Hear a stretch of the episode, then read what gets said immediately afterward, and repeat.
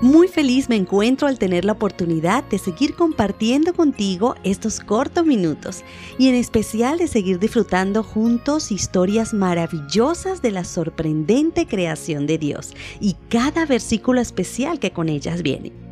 Ha sido de crecimiento para ti y para mí memorizar cada uno de estos. El de hoy estoy segura que te dejará muy impresionado, así que no dudes en memorizarlo también. Manos a la obra.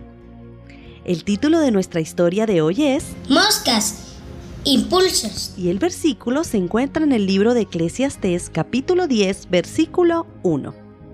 Las moscas muertas echan a perder y dan mal olor al perfume.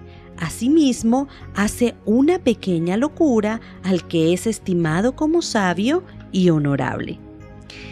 La mosca típica Posee un cuerpo dividido en tres partes, cabeza, tórax y abdomen. Sus ojos están divididos en miles de secciones muy sensibles a la luz. Ella los limpia constantemente frotándolos con sus patas. Con su boca puede succionar, puede lamer, puede perforar o picar, pero ¿saben qué? Ninguna mosca es capaz de morder o masticar.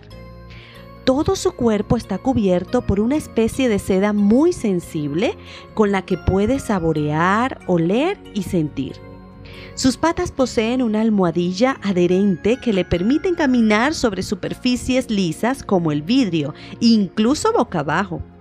A las moscas no solo les agrada la rica comida que hace mamá o papá, sino también la carne en descomposición y el estiércol esto las hace transmisoras de diversas enfermedades infecciosas para las personas y para los animales.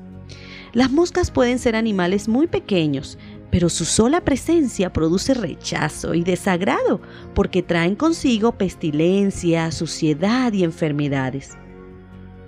La Biblia hace referencia a estos animalitos y dice, las moscas muertas echan a perder y dan mal olor al perfume.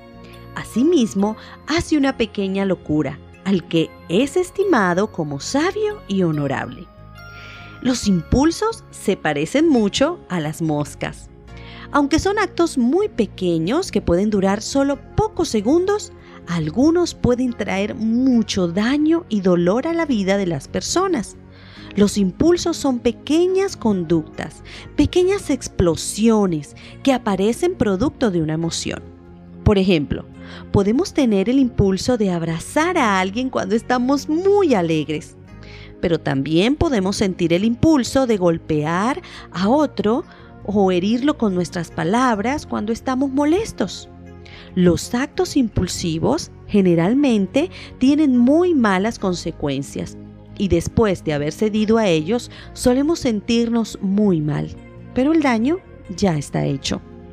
La Biblia nos dice que una pequeña locura dirigida por un impulso puede dañar la vida de un niño, aunque sea un buen niño. Algunos niños se dejan llevar por la ira, la agresión, la violencia o inclusive la tristeza. Y de esta manera dañan algo maravilloso, que es su propia vida y la de los demás. La próxima vez, mi querido niño o niña, que sientas que algún impulso negativo desea controlarte, ora a Dios para que te ayude. Su poder unido a tu fuerza de voluntad te dará la victoria sobre esos impulsos. Cuando haces esto, estás demostrando que eres un niño esforzado y valiente. No quiere decir que ya no sentirás tristeza, enojo o alegría, no sino que ahora no permitirás que los actos impulsivos sean los que te controlen y sabrás que todo te sale mejor si lo piensas bien. Trata de identificar entonces con tus padres esos actos impulsivos que tal vez has experimentado esta semana. Luego compártelos en oración con Jesús y pídele humildemente que te dé la fuerza que necesitas para controlarte en el momento necesario.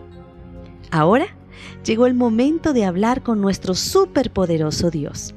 Oremos. Amado Señor, gracias porque siempre podemos contar contigo, con tu poder, paciencia y amor. Ayúdanos, Señor, a controlar nuestros impulsos, sobre todo cuando estos pueden lastimarme o lastimar a otros. Gracias, Señor, por perdonar nuestros pecados. En el nombre de Jesús. Amén. Nos veremos pronto. Y no olvides que te llevo en mi corazón y en mis oraciones. Dios te bendiga.